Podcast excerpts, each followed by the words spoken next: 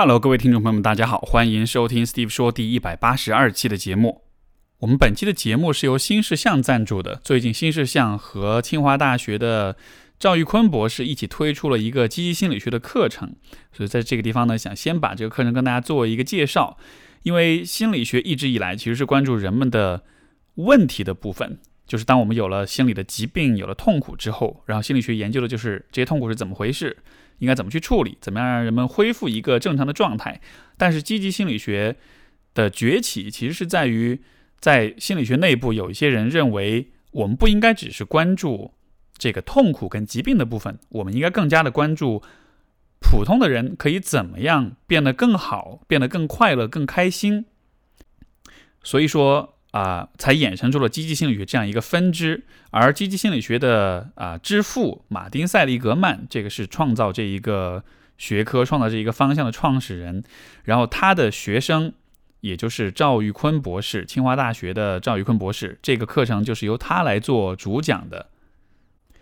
然后赵博士的话，之前我们在微博上有很多互动，他其实对《人生十二法则》这本书也非常喜欢，也做过专门的推荐。所以这次他的课程出来之后。因为我看到是赵博士，不是其他人，所以说我是蛮认可这位的这位学者的。这门课程也是在啊赵老师和新世相团队花了半年时间去研发，也结合了许多的啊他们之前的跟他们的读者之间的互动，会发现一些大家比较常见的一些问题。然后从新世相的角度来说，他们总结人们的痛苦就是归结为大概是三类。一个是不知道自己想要什么，一个是知道自己想要什么但不敢去要，还有一个就是知道不想要但是不得不去做。而这门课程啊，是能够帮助你变成第四种人，就是清楚自己想要什么，也敢去追，也知道自己不想要什么，并且也敢于去拒绝。从这个角度来说，我觉得这个一直和我们在 Steve 说里提倡的理念是一致的，就是我们所有的反应、所有的情绪、所有的这一些心理现象，它其实都有它的价值和意义所在。我们应该做的是。把所有这一切为我所用，而不是说我要期待自己可以从来不、从来不会生气，从来不会焦虑，从来不会抑郁等等等等。所以，这其实本身也是一个非常积极心理学导向的这么一个思维。那么，这个课程分成四个层次，有包括四十五个心理学的知识点，结合了十多年心理学研究以及一百零一个真实案例的分析。所以说，它可以是啊，它是一个非常丰富而且非常贴近生活的这么一门课程。这门课程的四个层次包括：首先是提升自我价值感，包括对于自尊、对于自主倾向、依恋模式等等这些方面的讨论和测试。然后在第二个层次会讲到建立舒适的人际关系，我们会啊，这个课程会帮助大家去梳理原生家庭的关系、亲密关系和社会关系。在第三个层次，它会给你行动的力量，去关注啊人的动力和自我驱动和啊自律等等这样一些方面的话题。而最后的一个部分是在探讨，就是获得持续快快乐的能力，也就是说，我这一生应该如何的去度过。这其实也是我认为传统的心理学非常缺失的一个部分，就是传统的心理学更多的是关注的人的痛苦跟疾病的部分，但它不太去讲人怎么样去活着，为什么而活着，能够更加的积极，更加的快乐。所以这也是我对积极心理学认为最有价值的一个部分，它是一个能够从。哲学的视角去和你探讨生活背后的一些心理学原理，帮你找到深层次幸福感这么样一个啊细分的领域。新事项也是一个可能大家也非常熟悉的公众号，他们收到过上百万个读者来信的真实故事，在这个课程里面也是筛选出了一百零一个关于决定和改变的典型案例。通过了解这些真实的故事，你也就能知道更多的人们他们经历过怎么样一些难题，又是怎么样走出了他们的问题。这个其实和我们 Steve 说的理念也是非常一致的。我们通过分享大家的听众来信，给大家一些启发跟鼓励，然后用这样的方式呢，去帮每一个人都更多的思考，找到自己的方向。总之，这门课程是非常值得推荐的，而且。啊，我在这里也专门为我们 Steve 说的听众们获取了一个非常棒的优惠。这门课现在的优惠，就现在已经优惠的价格是九十九人民币。然后在这个基础之上，Steve 说的听众可以享受八折的优惠。获得这个优惠的方法，大家听好了，就是去新事项的公众号回复 Steve 说，然后你就能得到一个特别的购买链接。这样子你就可以八折，就是折上折的优惠，在优惠价基础上再折上八折去获得这个课程。所以我估计大家都应该了解新事项了。但万一你不了解的话，啊，这个公众号你去搜，啊，新鲜的新，世界的世，相机的相，然后就能找到这个公众号，回复 Steve 说中文或者拼音都 OK，然后你就能得到购买链接。所以如果你最近刚好有兴趣想要学一些这方面的话题内容，那么不要错过这个机会。好，我们今天的节目还是听众来信问答。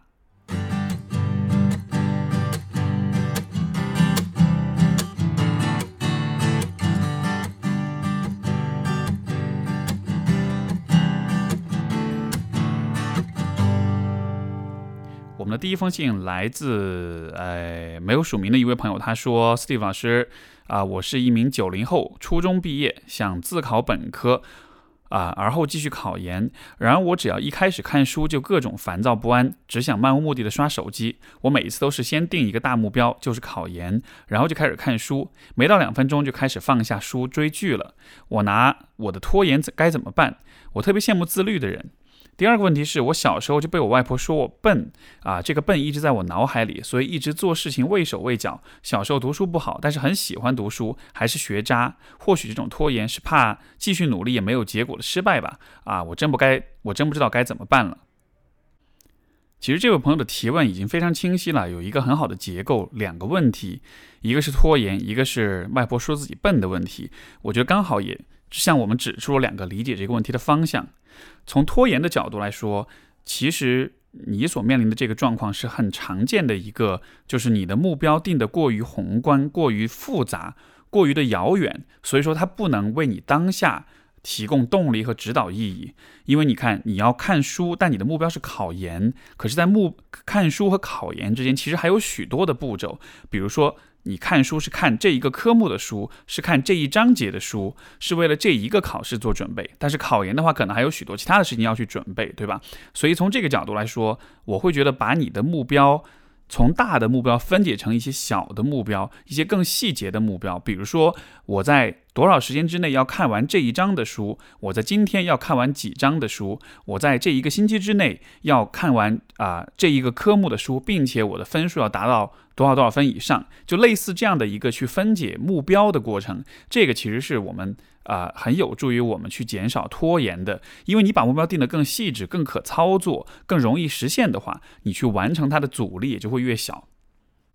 而且我理解，我们身边有手机啊、电视剧啊、iPad、电脑什么的很多的干扰，所以我也很推荐的一个工作方法就是，应该是叫番茄工作法。简单来说，就是你给自己设定一个。专注的时间范围，像我之前翻译《人生十二法则》的时候，其实就是这样。我会设置一个啊，最开始是二十五分钟的一个时间，在这个时间之内，我什么都不做，我就完全集中注意力的去啊做手头的翻译。时间到了之后，不论我那个时候想不想停下，我都强迫自己停下来，去做点开心的事情，去休息一下这样的。但是后来我发现啊，一个呃二十五分钟太短了，所以我把它变成了一个小时啊，五十五呃五十五分钟。然后就每五十五分钟休息一下，玩一会儿。中间你要玩多长时间，其实都 OK。但是你在这个啊限定的时间范围之内，你需要完全的专注，一点都不分心。如果一开始你比较难做到，你可以先从比较短的时间开始，比如说啊二十五分钟，甚至十五分钟或者十分钟。在这十分钟之内，你习惯了去专注的、完全投入的去。看书去做你需要做的事情，然后当你感到这个时间长度比较适应的时候，你可以适当的把它加长，加到十五分钟、二十分钟、三十甚至五十分钟啊这样子，但是不要超过一个小时，因为时间太长的话你会疲倦，而且时间太长的话其实会有一点像是一种比较苛刻的对待自己的方式。另外，我确实觉得能够专注的看书，这是一个会随着你的状态，呃，就生活阶段会波动的一个。体这么一个这么一个部分啊，因为想起来以前我大学刚开始上大学的时候，其实看课本，而且那是全英文的课本，其实非常痛苦。但是呢，看到大二大三左右的时候，已经比较习惯了，然后就会发现自己能够坐在图书馆里看上个两三个小时，然后这样很容易的能坚持下来。但是到了毕业之后，不再有看课本、啃课本的这个必要的时候，我就会发现我的专注力和那种。就是认真读书的这么一个能力又会下降，所以好像是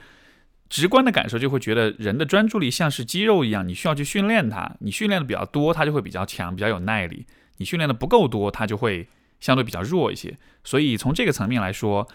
把目标分解，然后训练自己的专注能力，从很短的时间开始，这个是实操层面我会建议你做的事情。另外一个角度就是你提到这个外婆说你笨的这个问题，我觉得这个问题很重要，而且它也和你的拖延会有关系。我估计很多人都会有那种小时候被爸妈或者被身边亲近人说自己怎么怎么样，然后长大之后长期的会困惑。像比如说我小时候，我我妈经常说我逻辑思维不太好。那个时候可能是因为我数学成绩不好，所以她喜欢说这个话。长大了之后，很多人跟我说：“诶，读我的文章觉得逻辑性很强，听我讲话觉得逻辑性很强的时候，我就会觉得非常困惑。哎，我不是逻辑性不好吗？像我也好，我身边的朋友也好，我们都会有这样一种体验：就小时候家人的一些不经意的评价，然后会给你带来很长时间的影响，影响你对自己的评价、对自己的看法。所以我觉得，当你的外婆说你笨的时候，啊。这个印在脑海里的印象，它会让你对自己也有这样的一个判断。所以说，这种笨的评价，这种小时候形成的评价，我们长大了之后，其实是需要有一个去反思、去质疑，包括去推翻的过程。那怎么去推翻？我觉得就需要啊，从两个层面入手。第一，就是这个笨这个评价本身，它其实非常的简单粗暴，它是一个单一维度的评价。但是，其实人的笨是可以有不同层面的笨的。有些人的笨体现在，比如说身体的笨拙上，协调性不好；有的人的笨可能体现在，比如说对数字不敏感；有的人的笨可能体现在对于文字、对于呃像文学作品当中的情感情绪的不敏感。就是每一个人都在某些方面是笨的，但同时也就意味着每一个人在某些方面是擅长的，是不笨的，甚至是可能是很很聪明的。所以你的这个笨。不要让这个笨成为一个整齐划一、一刀切的标签来评判你所有的事情。你可以承认说，OK，有些方面你不足，但是你擅长的是什么？在哪些方面你其实是比较有感觉，是能做的比较好的？去有这样一个啊，把这个笨的评价更加的细分，更加的不同的方面更加的差异化，然后去看到自己的技能点的这个分布的高低在哪儿，而不是用一个啊一刀切的评价去完全的啊呃就是。给自己下这么一个结论。另外的一点是我们需要考虑到，说我们笨的人。他的动机是什么？像你外婆在说你笨的时候，他是希望说这个话来激励你、来鼓励你嘛？也许他有这样的心思，但是显然这种方式本身是不管用的。我不排除另外的可能性，比如当他在说这个话的时候，可能是在向你宣泄情绪，是在表达某些他的不满。因为我不知道啊，比如说他带你的话，这当中是否涉及到本来应该是你父母去带，但是可能把责任交给他，或者说他本身对于他的生活、对于家庭关系有怎么样的不满？就是这个笨的这个评价背后，很多时候他并不是一个。很单纯的动机在驱动他，尤其越是一刀切，越是啊这种管中窥豹，然后给人下结论的这种很评判的结这样一种啊判断。越是这样子武断的评判，它背后的情绪性动机越强，它背后的理性客观的对事实的客观描述的这种动机就会越弱。因为如果你想想看，你真的要去描述一个人，你要去跟他很客观的反馈你这个人的各方面的智力水平跟能力的话，你是不会用一个笨字来描述的，你肯定会更具体的去讲。我觉得你在哪些方面做得好，哪方面需要提高，这样子的，对吧？所以当他说笨的时候，我会觉得这不是一个那么单纯的一个。建议或者是反馈，那么它背后是什么？如果可能的话，我会鼓励你去思考思考。思考完了之后，你就会知道说，当他说笨的时候，这并不完全成立，这也并不能用来完，这并也并不是一个对你的非常全面、非常客观的一个评价了。从而这样子的话，或许你也可以能够啊，从这个笨的这样一个。啊，魔咒当中跳出来，看见说你其实不笨，这个笨的评价本身的它的存在是不那么合理的，你是可以推翻它的，你是可以从它从它中跳出来，用自己的体验跟思考跟事实去构建一个你对自己的评价。当这样子看自己的时候，也许我们的自我价值感跟自尊会更高一些，从而在啊要不要拖延这个问题上，你对于害怕，对于啊就对于失败这的一个害怕。啊，也许也会有所的缓解，所以这是从一个更深层的角度去看这个问题。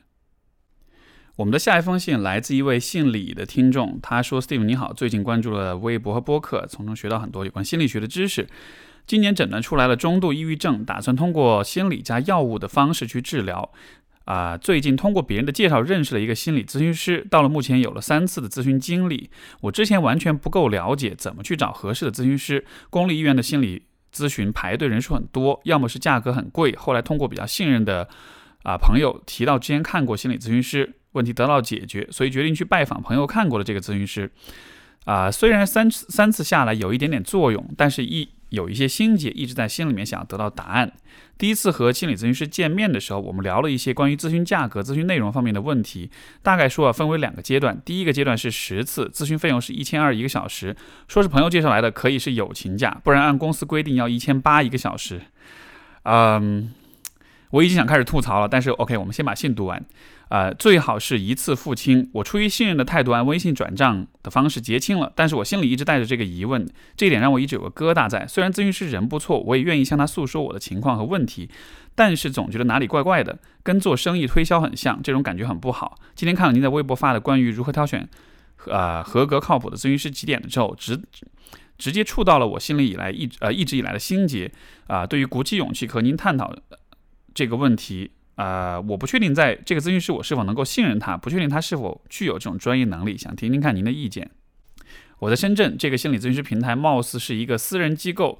啊，具体名字我就不说了，感觉机构还挺有名的，不知道对这个需不需要保密，但是出于客观原因，觉得还是说出来比较好。我的这个咨询师从业十多年了，本科不是心理学行业，是出于兴趣后来转行的。另外主攻催眠，您在播客里多次提到，现在咨询师和机构起的水平参差不齐。价格并不便宜啊，在拯救自己和帮助自己成长这件事情上，我愿意花钱，但是我希望花的值，对得起这个价格，因为钱也是自己辛辛苦苦上班挣来的。希望 Steve 能在这个事情上发表一些看法。首先，我会觉得非常让我不舒服的一点就是，咨询师会跟你说有友情价这么一个安排，啊，一千八、一千二这样子的，我觉得这样子的一种推销的行为，这不是专业咨询师会做的事情，嗯。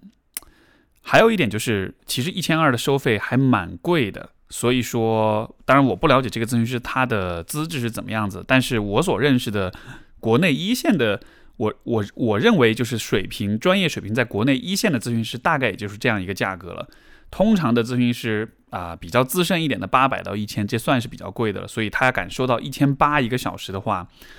我不太确定应该怎么理解这一点，这是第一。第二，我也是我特别想吐槽的一个事情，就是咨询是不应该分阶段收费，这样一次性十次一次付清，这绝对不是一个符符合咨询咨询伦理的这么一个安排。为什么是这样的呢？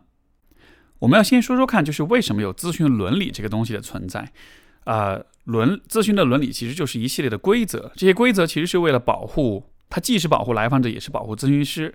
从保护咨询师的角度来说呢，有了伦理规则的话，会避免咨询师进入到一些啊不恰当的、不适合的行为或者场景当中，从而的话会被来访者告。就这个，当然这个告是指在可能国外的这种告，国内的话这个方面的法律还蛮不健全。但就是说，在呃欧美国家的话，咨询师是有可能被来访者告的。那么为了避免这样一些状况，比如说啊这个咨询伦理当中会要求。咨询师不要和来访者有任何的肢体接触，然后呢，为什么这样安排呢？因为比如说没有这个要求的话，然后比如说来访者和咨询师会握手、会拥抱什么的，但是完了之后的话，也许这个有可能会被告说你有不恰当的这个肢体接触啊，包括性骚扰什么，这个事就说不清楚了。所以明确这么一个规则，对咨询师来说是有好处，是是是保护他的。但另一方面，其实咨询伦理也是保护来访者的啊，因为在咨询关系里面。来访者都是处于弱势的位置的，这个弱势很重要，就体现在，因为咨询师是专业人士，他了解很多的专业信息啊，他在，而且通常他在知识水平、在智力，包括在很多环境之下，呃，这种。机构的环境之下，他的经济水平、社会地位可能都会比来访者更高，也就意味着在这个关系里，其实这个权力关系是很不对等的。很多时候，咨询师呃，来访者是处在一个比较弱势的位置上，所以严谨的、严格的伦理也是为了保护来访者，让这个关系能保持尽量的平衡，而不至于出现太大的这种权力差异。但是你想想看，如果你去找一个咨询师，然后你给他付了十次的钱。呃，一万二交给这咨询师。现在，比如你做到第三次咨询的时候，你不想继续做这个咨询了，这个时候怎么办？对方手上拿着你的钱，当然他会，也许他不会就耍赖，或者是不愿意退，也许他会退给你。但是这个设置本身就已经决定了你在咨询的过程中，啊，就是这个一次性付十次的钱会让你处在一个更弱势的位置上，你的。更多的投入摆在这儿，所以你有更大的一个担忧和恐惧，说如果我不对。咨询师好一点，如果我不顺着他，如果我会让他不开心的话，我有可能会有更大的损失，对吧？就在心理层面，这样一个威胁是真实存在的。所以也是为什么我认为符合伦理要求的咨询师一定都是按次收费，绝对没有那种预付型的这种咨询师的。而且这个问题，我觉得都不说伦理，其实你按照啊，就一般的常识来说，你在任何一个地方消费，呃，如果你能够预付费的话，其实往往不就是因为。呃，如果你预付会便宜一些，对吧？但是便宜的这个便宜可能是一个呃一个一个好处，看上去是一个好处，但长远来说，如果他一旦跑路了，或者因为其他什么原因啊出现矛盾、出现争议，这个时候要退费的话是退不回来的。所以这个事情，不管是从资讯伦理，还是从本身的法律上、从财务上来说，它其实都是非常有风险的。而咨询师在做咨询的设置的时候，一定是会尽可能的避免。啊，来访者承担这样子的风险的，所以从这个层面来说，我个人的看法是，靠谱咨询靠不靠谱的话，当然有很多的标准来判断。但是如果一个咨询师他要求你预付费的时候，这个行为本身就是一个非常非常值得质疑的行为。而这样的情况下，我不排除有些咨询师他可以帮到你，但是这样的行为本身。我觉得会反映出这个咨询师对于咨询伦理的理解是非常不足的，而且是非常就我就我不确定这是他的机构要求他这样子做，还是他自己认同这样的做法或者怎么样。至少从我的角度，如果我是在和一个机构合作，而机构要求我收预付费的话，那么我宁可不在这个机构合作。我也认为这件事情是不合理的。所以就是这种安排、这种选择，我觉得能多少能反映出咨询师本身的伦理意识，而伦理意识对于。啊，来访者的安危对于来访者的安全、咨询的体验来说，还是非常非常非常重要的。所以，对我这位朋友，因为也是这是七月去年七月份写的信了，所以可能回复的晚了一点，我也不知道他后来的咨询怎么样啊。但是，就如果其他的朋友们遇到类似的状况的话，在这个预付费的问题上，我觉得一定要非常非常的注意。好，我们的下一封信来自 Anthony，他说有一个问题一直困扰着我，像噩梦一样，想想想你帮我分析一下。大约二十三四年前，我不到十一二岁，我和我的姐姐发生过性行为，在一段时间内，那个时候她应该有十四岁以上吧，我很小，甚至都不知道发生了什么。他怎么说我就怎么做了。那时候农村根本没有过性教育，大人们讲讲话骂人时和性有关的词语、动物间的性行为等，都算是我们的老师吧。那时候家里条件不好，我们一家人都睡在一个炕上。大道理我知道一箩筐，也读了一些书，可是这件事情我放不下。生理上没有带来什么严重后果，也过去了许多年了。后面我有过三段亲密关系，可是这件事情它就在那里，我说不清楚，被折磨着。啊，脑子好乱。先说到这里吧，非常感谢。其实看到这封信，我首先想到的是我们前段时间那个这个某包姓律师那个案子，然后啊衍生出来的一个就是有关恋童癖的讨论。在这个恋童癖的诊断和界定当中，其实有一个非常重要的标准，就是呃施害者这一方年龄是需要在十六岁十六周岁以上，而且两个人的年龄差距需要超过五岁，这样子的话才有可能被啊定为是恋童癖。你看为什么会有那样一个年龄的要求？其实就体现在了这样类似这样的状况当中，就这种未成年人间的性行为啊，如果我没有那样一个规定的话，那么可能 Anthony 的姐姐就会被认为是恋童癖。但是我却认为这样子的一个状况，它可能更多的是一个青少年之间，就是在未成年人之间，在成长过程中对于性的好奇、跟探索、跟尝试所做出来的这样一些行为。而且我会觉得这样的行为啊，我不能说非常常见，但是也也不会非常的罕见。就是我理解，其实每一个人在成长过程中，对于性的这种探索跟尝试，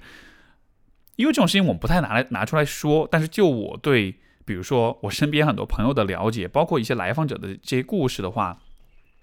如果用一个比较啊直接的话来说，就是人们在小时候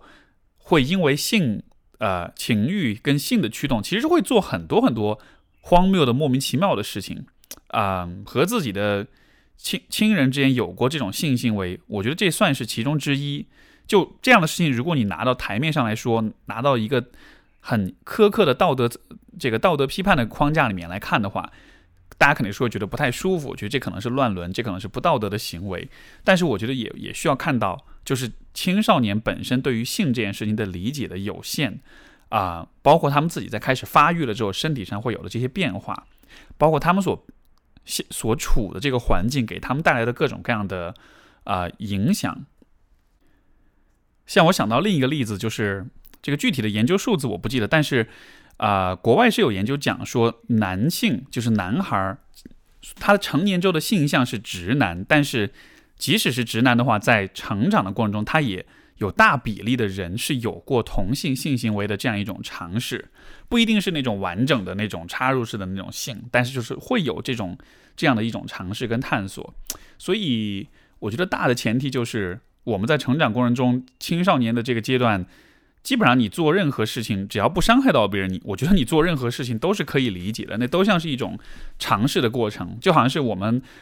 小时候会各种淘气一样。这个淘气的目的其实是为了帮我们探索，就是边界在哪儿，到底哪些事情是可以，哪些事情是不可以的。所以这是认识这个问题我的一个大的前提。然后具体到 Anthony 的这个状况上面的话，因为是你说是在一段时间之内，那具体的细节我也不是很了解，但是我理解可能两个人会有这么一个。啊，持续性的一段时间的这样一种性的行为，那我不知道对于你来讲，这个过程本身你是否是自愿的？因为你说很小，甚至不知道发生了什么，所以我感觉也许这个当中有一些不那么自愿的成分在里面。你的姐姐比你更大一些，所以感觉感觉更多的是她在主导这件事情，所以也许你会啊感到自己可能是有一些在不自愿或者没有自愿同意的情况下做了这件事情。那么你说那个说不清楚的部分，是不是就会和这样一个感受有关系？就我也不想说，这就一定是一种被性侵犯或者被强奸的过程，它确实很模糊，而且你给的信息也很少。但是那个说不清楚的部分，我不知道，如果你把这种模糊的感觉理解为是一种被性侵犯了的体验的话，你会作何感想？这样的一个描述是否会让你心中更清楚一些？包括啊。这样一种描述是否能让你允许你把心中的不满，或者是委屈，或者是受伤，或者是愤怒给表达出来？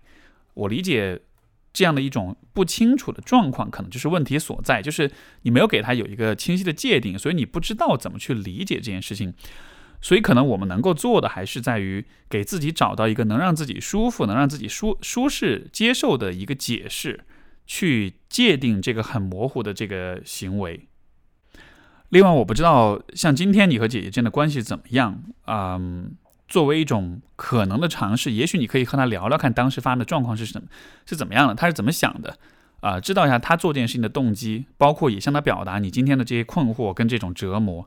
或许通过这样一个对话，你能够发现更多就是你不了解的事情。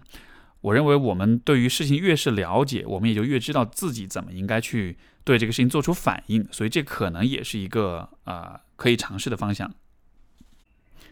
啊，我们的下一封信也是来自一位没有署名的朋友。他说：“我今年三十六岁，在一个安逸的国企工作，老公大学同学，孩子六岁，孩子一岁半开始接受心理咨询，动力团体。哦，孩子一岁半开始，哦，应该是指他自己吧。动力团体到现在可以说基本脱离了父母的占据，物理距离上我们也八年没有联系过。我的问题是，我是音乐系毕业，性格里一直追想追求自由。”这些年，因为啊，是因为要走自由的道路，做瑜伽老师、钢琴老师、律师，还考会计证。我在这种焦虑里徘徊不前了十年。曾以为啊，考注哦，就是考注的会计证，考注会挣会做白领挣大钱。哦，就这个是父母给我的愿望。他们出身贫穷，在家族的轮回里做尽了为别人的呃愿望，为别人的愿望服务。后来也挣到了钱，却无法为自己花。也无法为我花钱。我之前的争取自由也是在反抗这种轮回。但是两年的团体结束，我隐约脱离了父母的期待，却无法脱离集体无意识里的欲望。我不喜欢会计，平时健身、瑜伽、打拳，啊，弹琴、练书法，这些时候就很快乐。但是我脑子里始终有一个声音：你这样行吗？你不务正业，别人都在考证，你却干这些，天天在啊单位蹲着，快乐有啥用？别人看不到你的快乐，你无法证明自己。另外，我经过咨询解决了原来的自卑，现在很容易跟人交朋友，遇到的同事朋友都很喜欢我，频繁加微信。这几年我也从没有联系的情况到了跟人相约运动、吃饭、聊天，聊的基本上都是运动、心理。我很喜欢，我也很擅长从心理角度帮他们看啊很多事情的不同角度。目前，当我与人接触时，我看到社会地位比我高、比我有能力、挣钱多、接触社会方面多的人也很羡慕。一方面，我想自由；一方面，我也有欲望，也想成为那样的人。自由和欲望现在打架已经不那么厉害了，焦虑也基本没了。很久没有做过高考的梦了，有时候我就看着。他们俩观察者那样看着他们在我脑海里对峙，啊，我很想考，还是很想考研心理学的。有时候想房子车子卖了去北京上研究生。其实我时间很多，一起做一起做自己想做的事情也是有时间的。我应该面临的是在青春期就应该解决的是啊对自己身份认同的问题。但我三十岁才开化，瑜伽运动学心理时我很开心，但是他们虚无缥缈，不知道什么时候能成为我的身份标签，啊。考注会世俗上看起来很难，对于我来讲，当下，啊，对于我来讲，知道努力就会考下，是我选择里最简单、明确、最省劲儿的路。目前我还是无法做出选择，每次拿出书，总会有一种自己强奸自己的感觉。练瑜伽、学心理时很开心，又不知道什么时候才会走上这条路。当然，瑜伽里进步很多，倒立什么的都能两分钟了。但以后出去面临培训、脱岗，甚至辞职，当我看到瑜伽老师的第一眼，我就希望将来我也能。啊，留给人那种坚毅认真的背影，但又害怕不懂经济和人交往会不会不会有朋友，呃，被人觉得社会阅历差，还觉得瑜伽老师这种职业会孤单，不适合大家做一个，不适合大家一样做个工具，就会觉得自己没价值，像个执念。啊，说了太多了，谢谢指导。看了五遍《逃避自由》，我确认说的就是我。却无法冲破自己，选择很多却迷茫，或者不敢为自己负责，不习惯为自己负责。之前的路都是别人安排的，创造自己的生活也尝试了四年，很好，却不坚定。其实读完这封信，我有一个很强烈的感受，就是啊，这可能也是我之前咨询当中慢慢会有的一种感受，就是当人们在从小长大的过程中，如果之前有很多的阴影、跟伤痛、跟问题的话，那么人的成长的。就当就当你开始成长的时候，在前半段的时候，你其实是需要一些比较柔的、比较母性的、比较偏女性化的一些方式去帮助自己，去疗愈、去呵护、去让自己从这种痛苦当中挣摆脱出来，然后得到关怀、得到爱、得到温暖，从而的话，你就能够变得自由，你就能够抚平你的伤口。但是啊，像。当我们的成长到了一定的程度，当我们不再被过去的很多事情所牵绊的时候，这个时候其实啊，你所需要的可能更多的就像是一种偏男性化一点的一种视角去看待自己的问题。实际上，我自己在咨询当中，我也会发现，有的时候在比较长程的咨询里面是会有这样一个角色转变。在初期的时候，更多的时候去回应、去聆听，啊，去呵护跟安抚的来访者的情绪。但是，当他们的能力跟信心，各个方面恢复到一个比较好的状态之后，我也会开始更多的去激励、去鞭策他们、去鼓励他们，甚至有的时候是有点这种就是去挑战他们的呃意思在里面，就好像是人的成长是需要这两种呃阴跟阳，然后男性跟女性这样一种两种气质、两种角色、两种能量去共同的平衡的作用的。就你不能一直都是啊很。磁性的、很温暖的、很有温度、很温柔的那一面，因为那一面确实可以帮你恢复内心，但是那一面可能没有办法帮助你在你看像这位朋友讲到的事业选择上、发展上面有一个更坚定、更坚决的姿态。而我认为比较偏男性视角或者偏男性气质的那一个部分，就是在于说你能够看到，比如说坚持跟这种不怕艰苦对你的重要性。因为我所理解所谓的男性气质啊。可能他的一个很重要的点就在于，他对于情绪跟感性的部分是有一定的这种屏蔽的倾向在里面的。那如果放在亲密关系里，这样的屏蔽肯定是不好的，因为这样的话你会失去和自己的脆弱面的连接，你也会没法和别人变得亲近。可是，在有些事情上，我们的确是需要暂时放下，或者说调低自己对于情绪、对于感性面的那种敏感程度，这样子你才能够咬紧牙关。冲上去扛过去，把很多事情给啊克服过去。这其实让我想起我之前读到一个非常有意思的一个故事，是在有一本书叫《Tribe》啊部落，然后它其实就是讲啊，就这个书的梗概我就不我就不我就不概括了。但是它其中有一部分讲了男性气质、女性气质的区分。它讲了这么一个故事，非常有意思，就是曾经在这个智利发生过一个矿难，然后这个矿这个矿非常非常的深，呃，矿难之后呢，这些矿工被困在里面了，然后呢，困了很多很长时间，好几十天吧。最后他们呃通过喝水，通过吃木头，吃自己的这个皮带。总之就是很不容易生存下来了。那么生存下来之后，就有学者、研究者采访他们，去了解当时发生之后，这个矿难就是发生之后，他们在被困在那个矿井当中的时候的一些行为跟表现。然后很有意思的一点就是，啊，在这个事件发生的时候，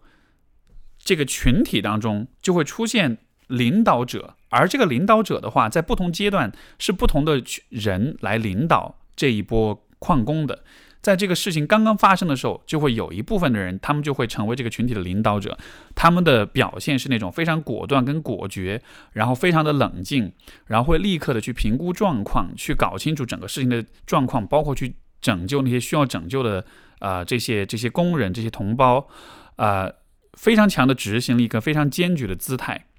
然后他们在这个矿呃矿难发生的初期起到了非常重要的作用，因为当。其他人都在慌乱的时候，他们能够起到一个很好的去协调、跟指挥、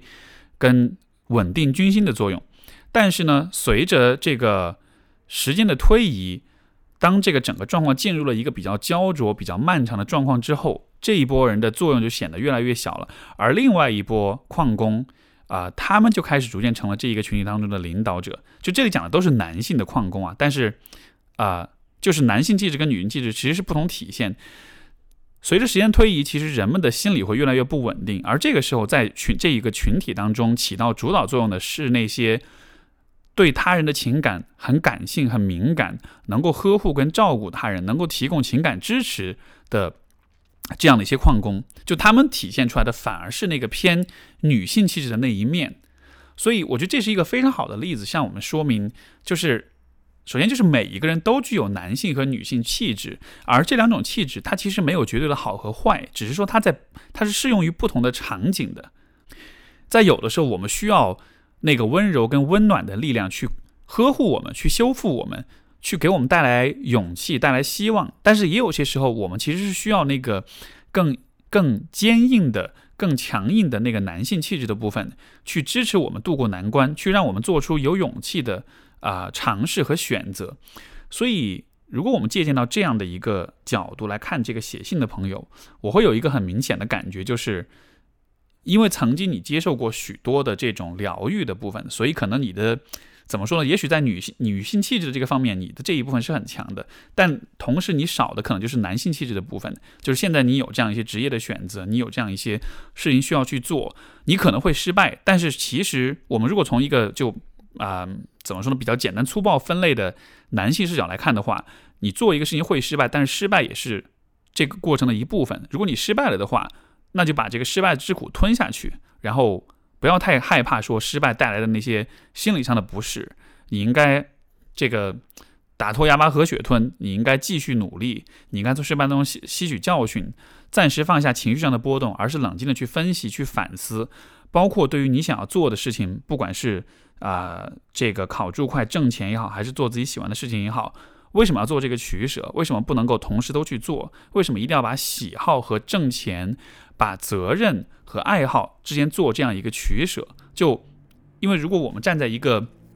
稍微偏，比如说那种严父的角度看的话，就会觉得这其实是有点给自己找借口。就你不想做那些个比较困难或者啊啊，就是你比较不太舒服的事情。是因为你有你很喜欢做的事情，但是其实那个不太舒服的事情，它对你又是有好处的。你有你又有那个欲望，你又想要挣钱，而挣钱确实对你有好处，对吧？所以就好像是这个明明对你有好处的事情，因为不舒服，也因为你有更想要做的事情，所以你就会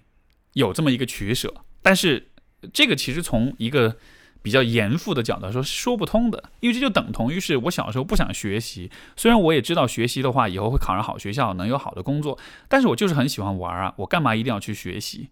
想想看，这种时候，你爸和你妈对待你的方式不就会不同？你妈可能会劝你，会很温和的去跟你说，哎呀，你还是要学习的。但你爸可能会怎么说？可能就大耳大耳巴子就抽上来了，对吧？当你被打了之后，你可能就会知道说，OK，我还是需要认真的对待这件事情。就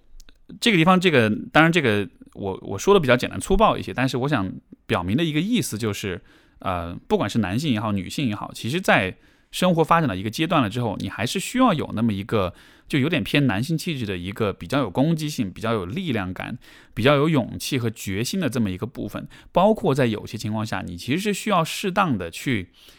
暂时放下和忽视你自己的那个心里的感受，放那个那个那个感性的部分，因为有些事情的完成，它就是需要你啊集中注意力在那些真的很重要的事情上面去做那些更困难、更难受，但是对你有好处的选择。我觉得不论是男人还是女人，其实都应该具备这样一个品质。当然，同时也一定要具备那个女性气质的品质。因为我觉得，不管是男人女人，最终对我们来说最好的方式，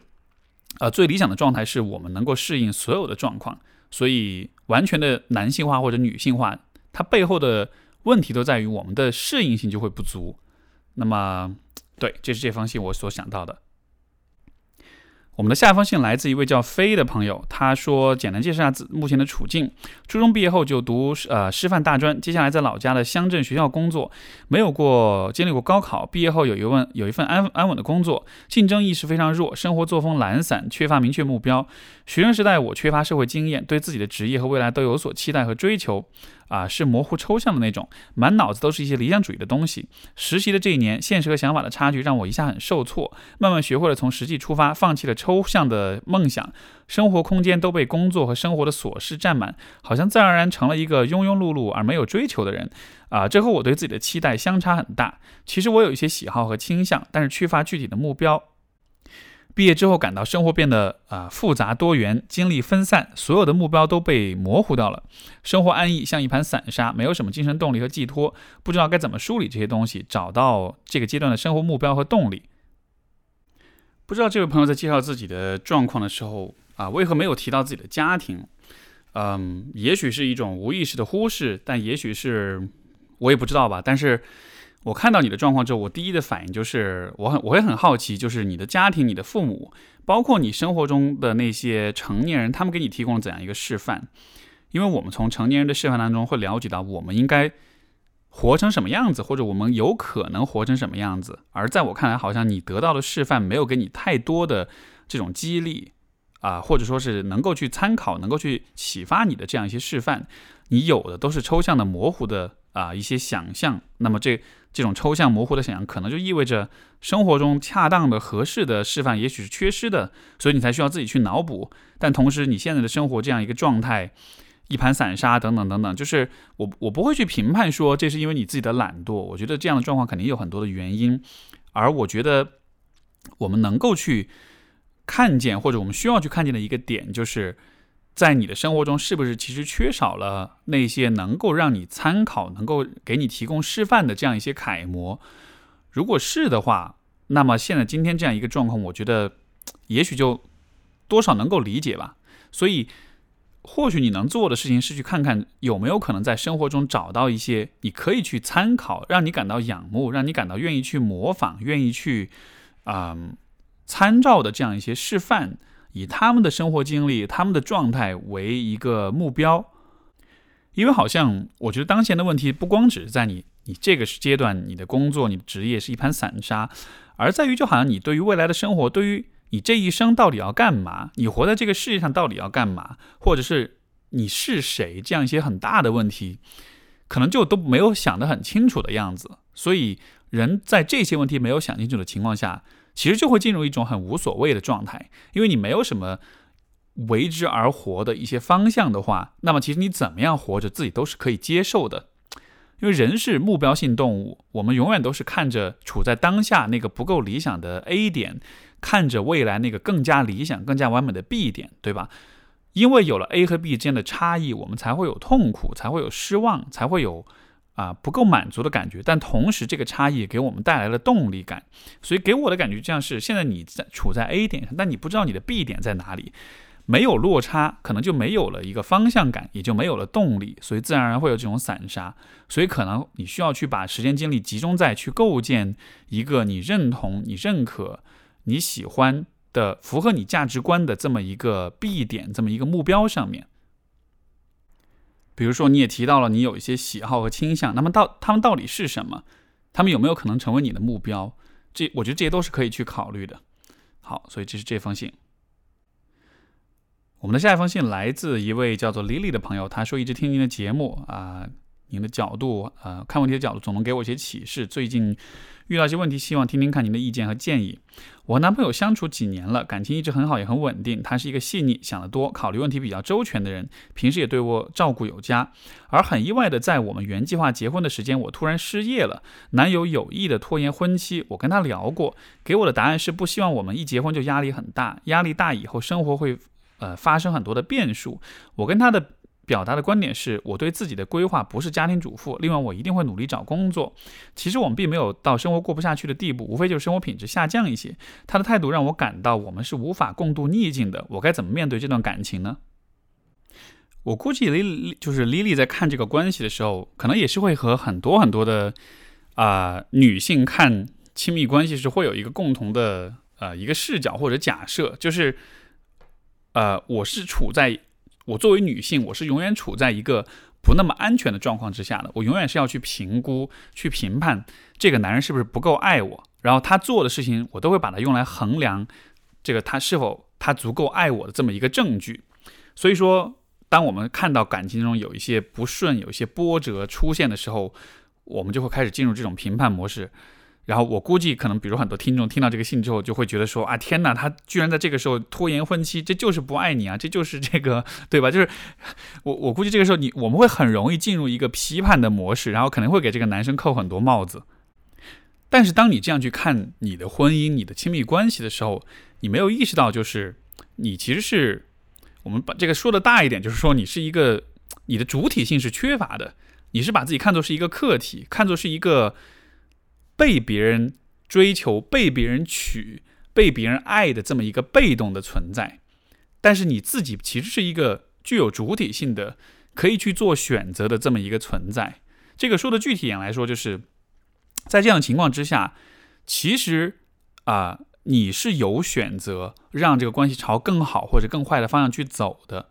如果你像我们前面说的那种心态，你只是在永远都是在判断对方爱不爱你的时候，当你把自己放在一个很被动的、缺乏主体性的位置上去看这个关系的时候，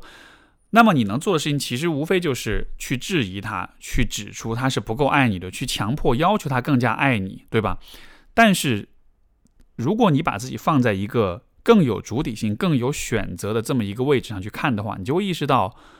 其实这个关系。你可以选择让它变更好，也可以选择让它变得更坏。这两个方向其实都在你的掌控之中。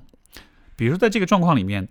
，OK，他提出后延婚期，这个时候，如果你想认为这就是一个，呃，不好的表现，是一个不够爱你的表现的话，那么你可以开开始跟跟他一段很漫长的争吵、跟争斗、跟谴责、跟批判的这样一个过程。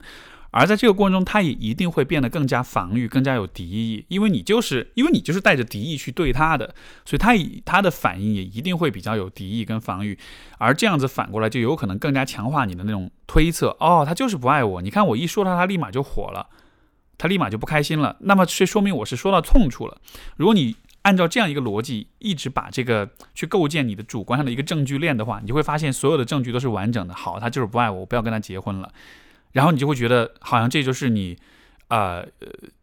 怎么说呢？就是虽然好像你看上去保护了你自己，你你避免了 和一个不那么爱你的人结婚，但问题就在于，这并不是你自己的选择，你只是看到这么一个状况，然后对他做出一个反应，这个反应无非就是要去印证你心中的。一种推测而已，但这并不是你自己主动的选择，对吧？而我认为这个事情是有另外一种走向的，就是这样，这个事情发生之后，你先选择，你先告诉自己说，我不着急去把这件事情认定为是一个绝对负面的事情，我愿意用一种积极的、建设性的方式去尝试着和他去对话，去看看我们有没有可能把我们的感情这条船划向一个更积极的方向。当你有这样一种心态和选择了之后，你就会开始以不同的角度看你的伴侣。